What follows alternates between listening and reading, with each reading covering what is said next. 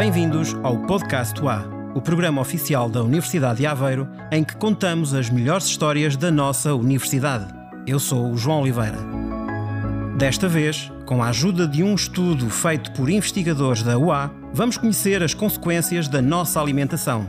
E não, não são as consequências em que provavelmente está a pensar. Neste programa, Vamos também conhecer os vencedores do Campus Jazz, o concurso internacional de jazz da Universidade de Aveiro, e na rubrica Será mesmo assim? Vamos ter uma questão sobre uma questão colocada por um ouvinte do podcast A que começa agora.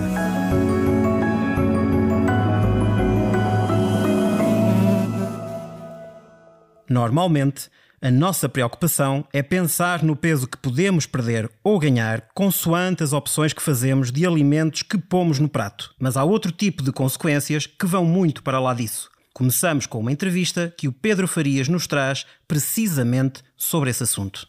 A alimentação pesa 30% na pegada ecológica dos portugueses, mais do que os transportes ou o consumo de energia. A percentagem faz de Portugal o país mediterrâneo com maior pegada alimentar per capita.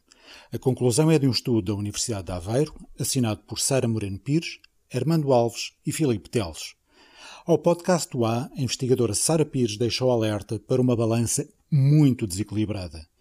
Portugal importa 73% dos alimentos e só o peixe e a carne ocupam cerca de metade do peso da pegada alimentar nacional. O estudo uh, concluiu que, que um, grande parte da pegada ecológica do impacto ambiental que os portugueses têm advém da alimentação, cerca de 29% deste, desta pressão sobre os recursos naturais vem da alimentação.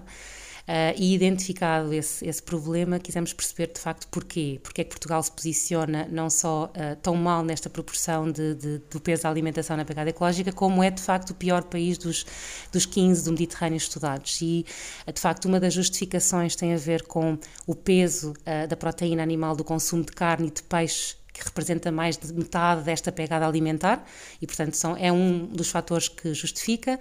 Outro fator tem a ver com a nossa dependência da biocapacidade de outros países e, portanto, da nossa dependência alimentar de outros países num conjunto de áreas. E nós concluímos que, por exemplo, Uh, em termos de biocapacidade, nós dependemos de outros países em 8, mais de 80% para o que consumimos de pão e cereais, uh, mais de 66% do que consumimos de vegetais, de frutas.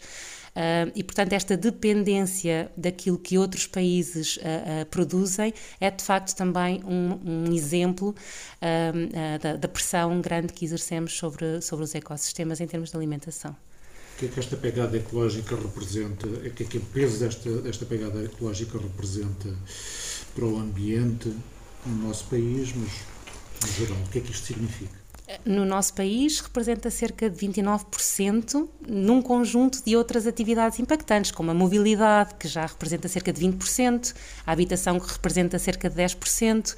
Mas para nós termos uma noção do impacto real da alimentação no nosso país, vamos imaginar que nós dependeríamos apenas da nossa biocapacidade, isto é, dos recursos que são naturais, que, são, que existem no nosso território era supor que 80% de todos esses recursos naturais seriam consumidos só para nos alimentar.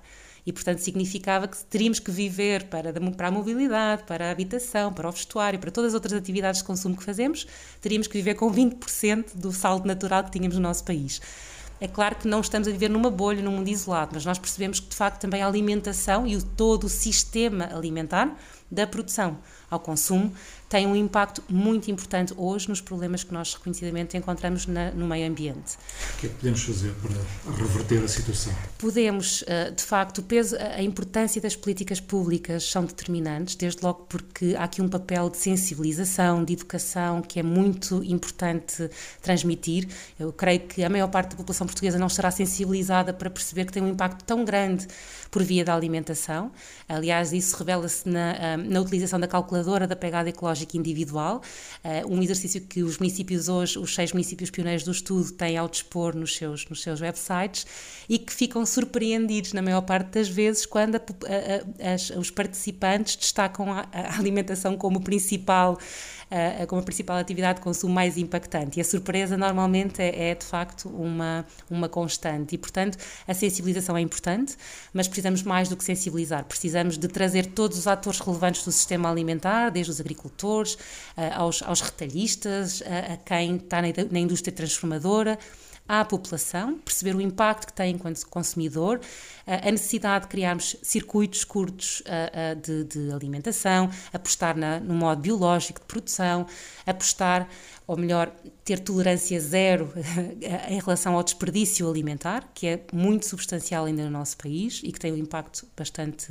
elevado e, portanto, um conjunto de uh, inovar no setor agroalimentar. Tivemos, encontramos municípios com uma posição muito preponderante nestas questões, como Castelo Branco, como Guimarães, eh, como Vila Nova de Gaia, e portanto há já um conjunto de boas práticas a serem implementados nos nossos municípios, mas falta ainda uma capacitação muito grande, recursos humanos, estratégias de alimentação nos territórios.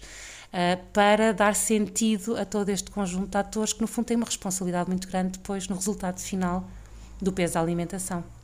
Sara Pires, do Departamento de Ciências Sociais, Políticas e do Território, investigadora da Universidade de Aveiro, aqui entrevistada pelo Pedro Farias.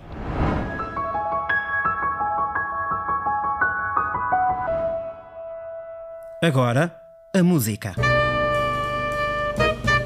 Para conhecermos, com a ajuda do João Afonso Correia, os vencedores do Campus Jazz, o concurso internacional de jazz da UA.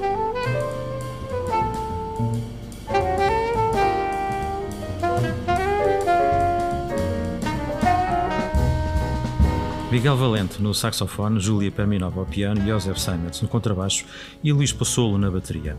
Os quatro formam o Miguel Valente Quarteto, coletivo que conquistou dois dos três prémios na primeira edição do concurso internacional de jazz no âmbito do Campus Jazz, Festival de Jazz da Universidade de Aveiro. O Miguel Valente Quarteto ganha os prémios Melhor Ensemble e Melhor Composição Original e conquista o direito de atuar na próxima edição do Campus Jazz. Para Miguel Valente, é uma honra vencer a primeira edição do concurso internacional de jazz da UA e uma forma de lançar o ensemble em Portugal, dado que os membros estudam em Amsterdão. É uma honra receber o, o prémio, especialmente na primeira edição e também porque a qualidade dos, eh, dos outros ensembles era, é, é boa. É, aliás, eu conheço, eu conheço a maior parte dos membros do, dos, outros, dos outros restantes ensembles e, e tinha muita qualidade. Então é, é, é, especial ser reconhecido dentre hum, tantas pessoas e, e, e com, com muita qualidade. Também especial porque pude trazer uh, o quarteto com quem eu tenho tocado mais lá e, e pude tocar, uh, pude fazer música. Já não tocávamos há algum tempo, há três meses, e foi, foi especial ganhar, uh, ganhar este prémio com eles pronto, ganhar sempre ganhar uma primeira edição qualquer prémio acho que é, é sempre eh, uma honra e, e, e, foi bom neste caso para, para, para mostrar o nosso trabalho uh, para colocar o, o trabalho uh, aqui em Portugal e, e, é uma ponte serviu como uma ponte para, para o, o quarteto conseguir algum, algumas coisas aqui em Portugal. O saxofonista Miguel Valente, feliz pelo reconhecimento no concurso de jazz da UA, prémio para melhor ensemble e prémio para melhor composição original.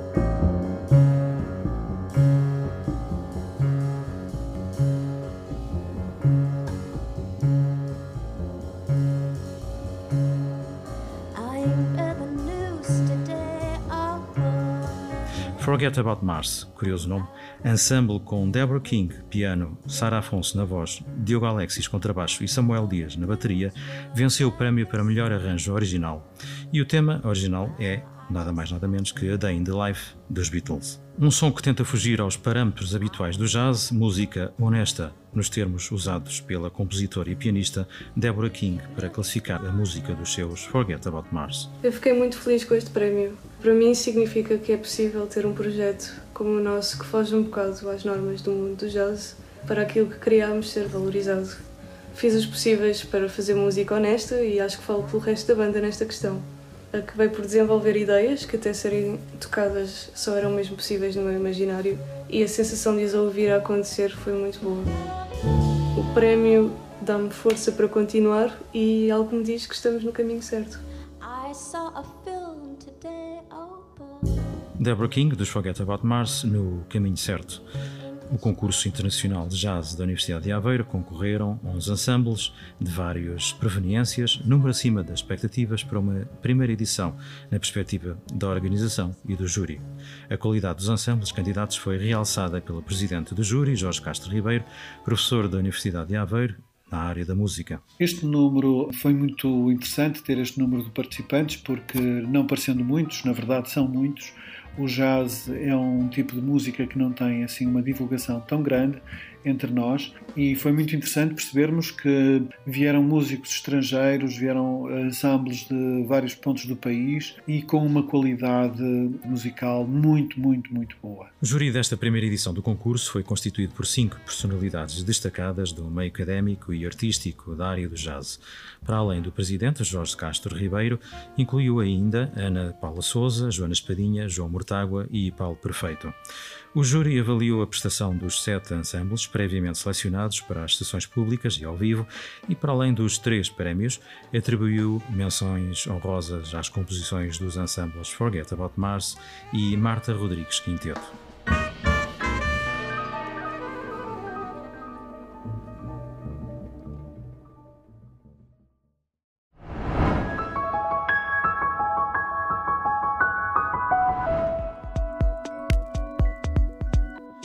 Desde a estreia que temos recebido perguntas por escrito pelo nosso e-mail podcast.ua.pt. Mas hoje, na rubrica Será mesmo assim? temos mesmo uma pergunta feita de viva voz por um ouvinte do programa. O João Afonso Correia diz-nos quem é. A questão será mesmo assim de hoje é colocada pelo ouvinte José Carvalho. Olá, eu sou José Carvalho, ouvinte do podcast da UA e tenho uma curiosidade. Para que servem as moscas? Perante o incómodo destes zumbidores, quem ainda não exclamou só chateiam. Será mesmo assim? Responde Catarina Castro, investigadora do Departamento de Biologia da Universidade de Aveiro.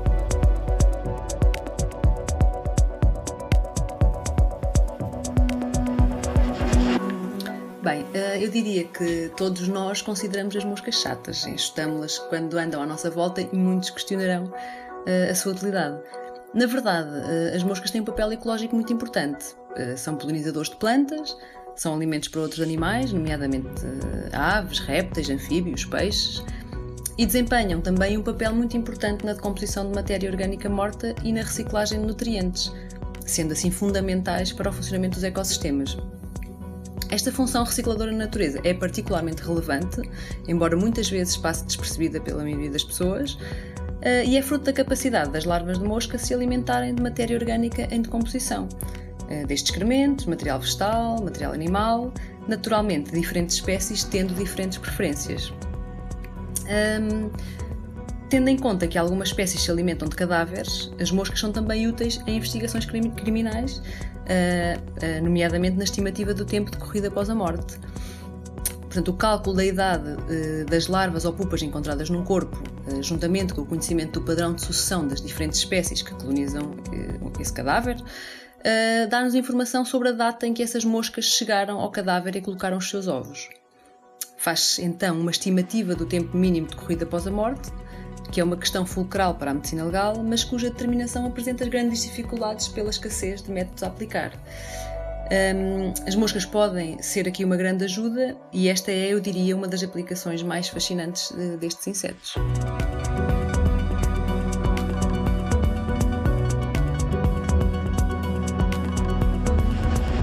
Catarina Castro, investigadora do Departamento de Biologia da Universidade de Aveiro, aqui a responder à questão colocada pelo ouvinte José Carvalho, e é precisamente esse o desafio que colocamos a quem nos ouve, que nos faça chegar perguntas para as quais não é nada fácil encontrar respostas. E nós vamos em busca dessas respostas no nosso campus para esta rubrica Será mesmo assim? O nosso e-mail, mais uma vez, é podcast.ua.pt. E assim fechamos mais um episódio. Voltamos daqui a 15 dias. Até lá, quem nos ouve também pode ajudar o programa a ser mais ouvido.